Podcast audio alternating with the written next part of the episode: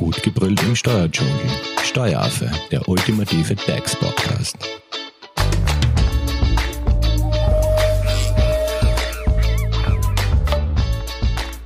Hallo und herzlich willkommen beim Steueraffen.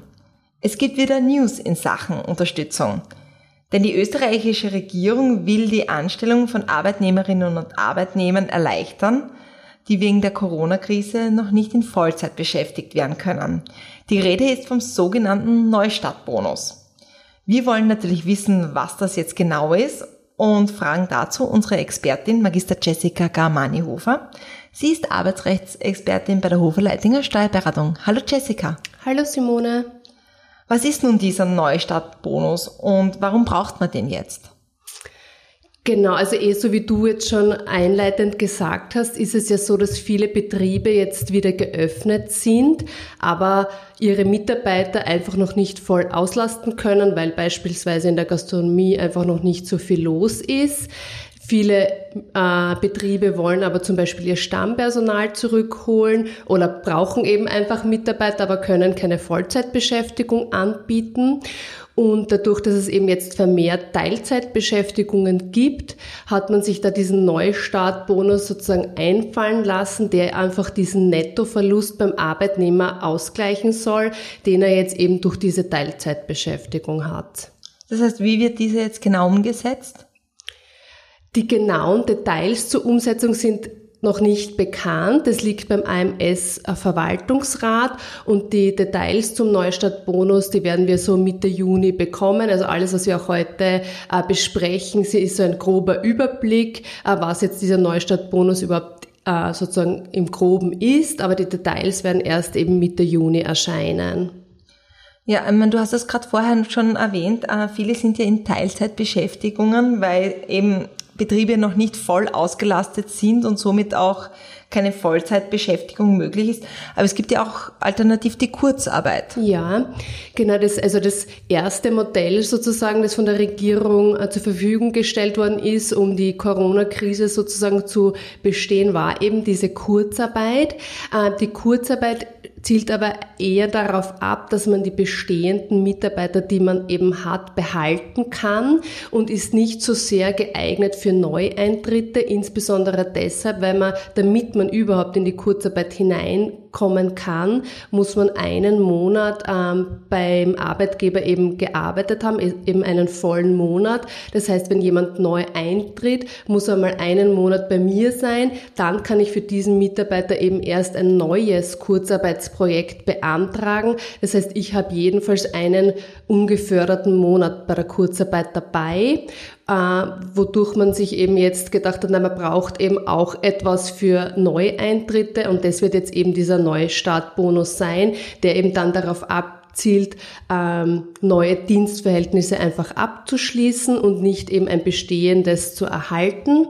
Ähm, und es ist eben auch ein Anreiz dafür, dass man eben eine Teilzeitbeschäftigung eingeht, im Gegensatz zu einer Vollzeitbeschäftigung, die ja möglicherweise auch, wenn man sie jetzt mit dem Arbeitslosengeld äh, vergleicht, nicht attraktiv äh, ist möglicherweise. Mhm. Und es wird eben jetzt die Teilzeitbeschäftigung einfach durch diesen Neustartbonus attraktiver.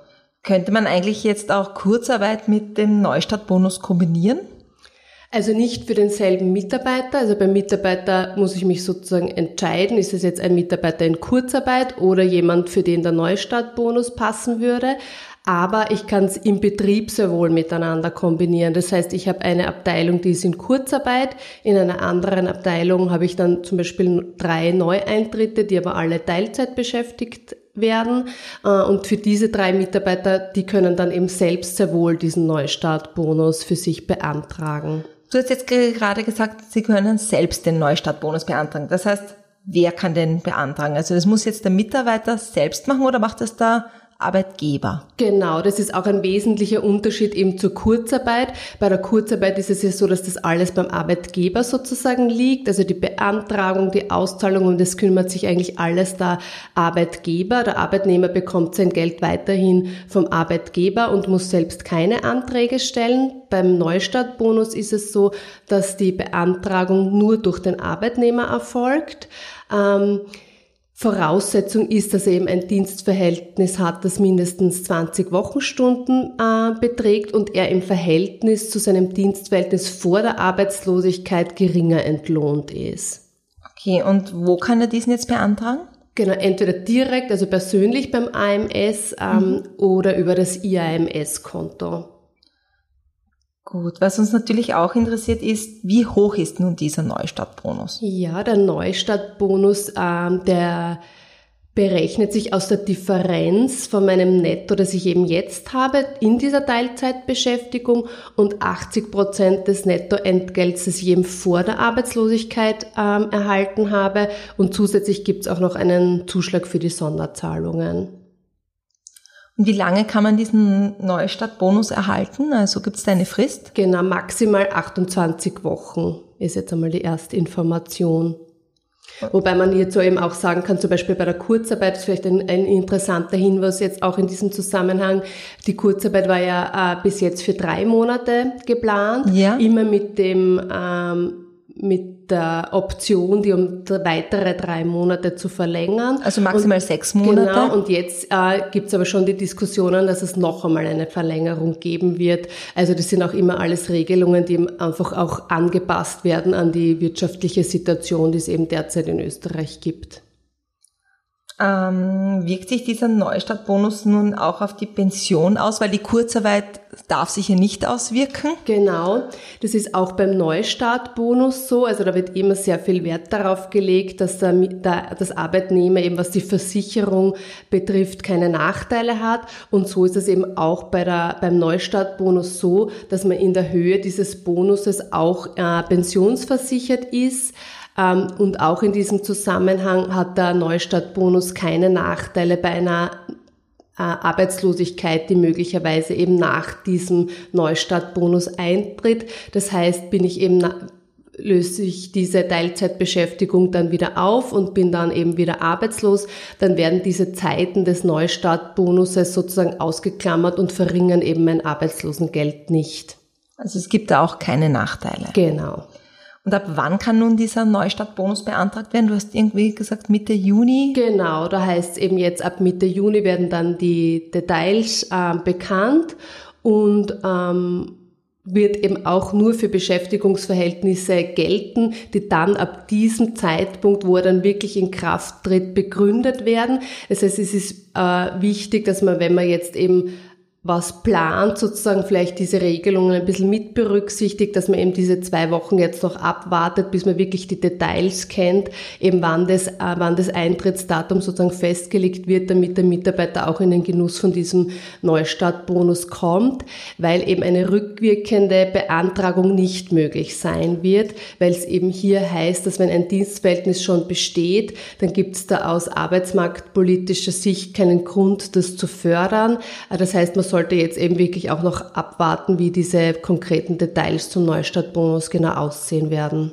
Das heißt, all jene, die jetzt da beispielsweise mit 1. Juni oder sprich 2. Juni jetzt begonnen haben, die haben, kommen leider dann nicht in den Genuss genau, von diesem Genau, so schaut es eben im Moment aus. Genau, dass man da eben wirklich abwarten sollte. Gut, Jessica, dann sage ich mal, ich glaube, wir haben an dieser Stelle jetzt einmal alles, was es zum Neustartbonus äh, aktuell gibt, von dir gehört? Genau. Wir werden eh, also sobald die konkreten Regelungen sind, werden wir eh äh, informieren auch äh, über die Details. Ja, also das heißt, ich weiß ja, gibt, es gibt ja den Corona Newsroom auf der Hofer Leitinger Website unter www.hoferleitinger.at slash Corona. Äh, da stellt ihr ja regelmäßig genau. Updates rein. Genau, da werden wir dann jedenfalls ein Update hineinstellen, sobald eben die konkreten Regelungen bekannt sind. Gut, natürlich, äh, Updates gibt's auch auf unseren Social-Media-Kanälen. Ihr findet den Steueraffen auf Facebook und auf Instagram. Da versorgen wir euch auch in unseren Stories mit regelmäßigen News und Updates. Und Jessica, wenn es jetzt noch Fragen gibt, wie kann man dich am besten erreichen? Am besten per E-Mail unter office.hoferleitinger.at. Perfekt. Dann herzlichen Dank für dein Update zum Neustart-Bonus. Sehr gerne. Und wenn ihr natürlich keine weitere Podcast-Folge mehr verpassen wollt, dann abonniert doch den Steueraffen in eurer favorisierten Podcast-App. Wir freuen uns natürlich auch über Likes oder eine positive Bewertung und Anregungen, Kommentare, Fragen sind ebenso willkommen. Dankeschön fürs Zuhören. Danke. Tschüss. Tschüss. Das war Steueraffe. Gut gebrüllt im Steuerdschungel. Jetzt abonnieren auf iTunes, Soundcloud und Spotify. Ihr wollt noch mehr zum Thema Steuern wissen? Dann geht auf www.steueraffe.at.